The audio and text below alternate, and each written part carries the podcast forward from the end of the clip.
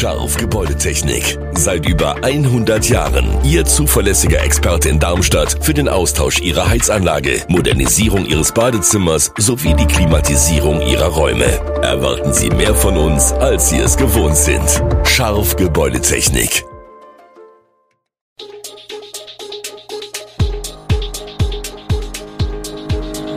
Gude, unser morgendliches News Update. Das Wichtigste aus Südhessen für Sie im Überblick. Guten Morgen aus Darmstadt an diesem 9. Juni. Wohnkomplex am Rüsselsheimer Friedensplatz bald fertig. Getöteter Eritreer, Polizei nimmt Verdächtigen fest. SV Darmstadt 98 erklärt Erhöhung der Ticketpreise. Wegen Insolvenz, Start der autonomen Heinerliner verschoben. Das und mehr hören Sie heute im Podcast. Fertigstellung. Die Gerüste an der Häuserfront sind seit einigen Tagen verschwunden, die Fassaden sind freigelegt. Restarbeiten stünden im Bereich der Außenanlagen und beim Innenausbau des sogenannten Hofhauses an. Letzterer soll bis Herbst beendet sein. Bis dahin sollen zudem die Fassaden im Innenhof begrünt werden. Der Bauzaun am Friedensplatz bleibe in Teilen noch bis zur Wiederherstellung des Platzes bestehen, so die GEWO-Bausprecherin. Das soll in den Sommermonaten geschehen. Zwischen Ende 2023 und Anfang 2024 will die GEWO Bau die Arbeiten vollständig abschließen. Dann sollen alle Wohnungen bezogen sein. Nach dem gewaltsamen Tod eines 79-jährigen Mannes aus Eritrea hat die Polizei nun einen Tatverdächtigen festgenommen. Der 59-Jährige hatte laut Polizei familiäre Bezüge zu dem Opfer. Er wurde am Donnerstagvormittag auf Antrag der Staatsanwaltschaft Darmstadt der zuständigen Ermittlungsrichterin beim Amtsgericht Darmstadt vorgeführt, die einen Haftbefehl gegen ihn erließ. Anschließend wurde der Tatverdächtige in eine Justizvollzugsanstalt überführt.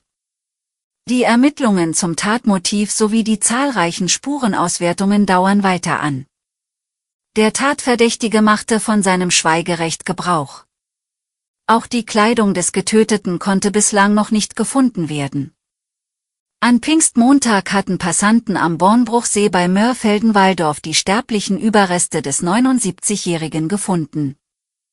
Der Mann war am Mittwoch zuvor von einem Spaziergang nicht zurückgekehrt und galt als vermisst. Bei der Obduktion stellte sich heraus, dass der Mann getötet worden war. Die Leiche des Opfers war zerstückelt und in Säcke verpackt worden. Wie genau der Eritreer gestorben ist, ist nicht bekannt. Die Preiserhöhung der Tages- und Dauerkartenpreise von Bundesliga-Aufsteiger Darmstadt 98 hat bei den Fans zuletzt für Unmut und Frust gesorgt. Der Verein hatte unlängst Infos über die Ticketpreise für die kommende Bundesliga-Saison bekannt gegeben. Von Wucherpreisen und einer unfassbaren Erhöhung war unter anderem in den sozialen Netzwerken die Rede. Am Mittwochnachmittag wendet sich nun der Verein in einem offenen Brief an seine Fans.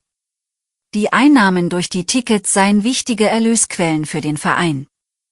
Dies gelte für den SV 98 in besonderer Form, da man als eigenständiger und eingetragener Mitgliederverein unabhängig von Investorengeldern agiere.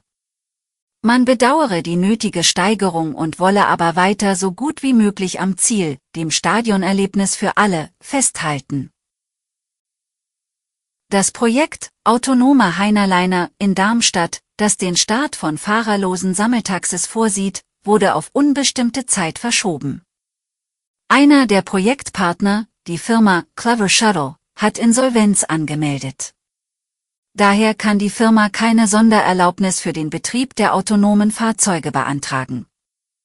Die Deutsche Bahn, ein weiterer Projektpartner, hält weiterhin an dem Projekt fest und strebt an, den Testbetrieb so schnell wie möglich zu realisieren.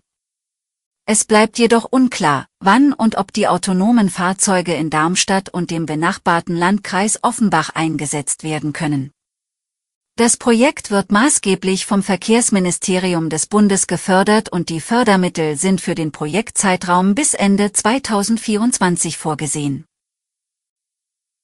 Zum Schluss werfen wir einen Blick auf die Biergärten im Kreis Bergstraße, die nun ihre Türen wieder öffnen.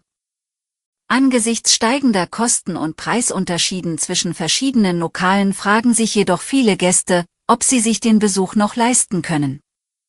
Hier sind einige Beispiele. Im Heppenheimer Gussini bestätigt der Betreiber, Adem Al-Sankak, Preiserhöhungen, hält jedoch größtenteils an den langjährigen Verkaufspreisen fest. Ein Schnitzel mit Pommes und ein Getränk kosten dort 14,50 Euro plus 2,90 Euro für ein Bier oder 2,10 Euro für eine Cola. In der Villa Lacus schützen riesige Sonnenschirme die Gäste vor der Sonne und ein kleiner Preisaufschlag bei den Getränken war unvermeidlich. Hier liegt der Preis für das gleiche Essen bei 15 Euro plus 3 Euro für ein Bier oder 2,60 Euro für eine Cola. Bellas Anker in Lampertheim hat auch Preise erhöht, weil alles immer mehr Geld kostet, so die Besitzerin Isabella Grotjan. Ein Schnitzel mit Pommes kostet 14,50 Euro, ein kleines Bier gibt es für 3,50 Euro und eine Cola für 3,20 Euro. Das Beck- und Brauhaus Dress, ein über 300 Jahre alter Familienbetrieb, bietet sein Standardessen für 11,90 Euro an, ein Bier kostet 2,90 Euro und eine Cola 2,70 Euro. Der Biergarten der Loscher Klosterspatzen ist eine sehr preiswerte Option mit einem Preis von 9 Euro für das Standardessen plus 2,50 Euro für ein Bier oder eine Cola. Die familienfreundliche Rasthütte Alzenau bietet ein Steak mit Pommes an für 7,50 Euro. Ein Bier kostet dort 2,50 Euro und eine Cola 2 Euro. Bei Bruchweier Biblis, einem seit 63 Jahren bestehenden Familienbetrieb, kostet ein Schnitzel mit Kochkäse 8,20 Euro. Dazu kommen 3,30 Euro für Pommes und 3,20 Euro für ein Bier oder 3 Euro für eine Cola. Alle Nachrichten sowie weitere Hintergründe finden Sie auch auf www.echo-online.de. Gute Südhessen ist eine Produktion der VRM von Allgemeiner Zeitung, Wiesbadener Kurier, Echo Online und Mittelhessen.de. Redaktion und Produktion die NewsmanagerInnen der VRM. Ihr erreicht uns per Mail an audio.vrm.de.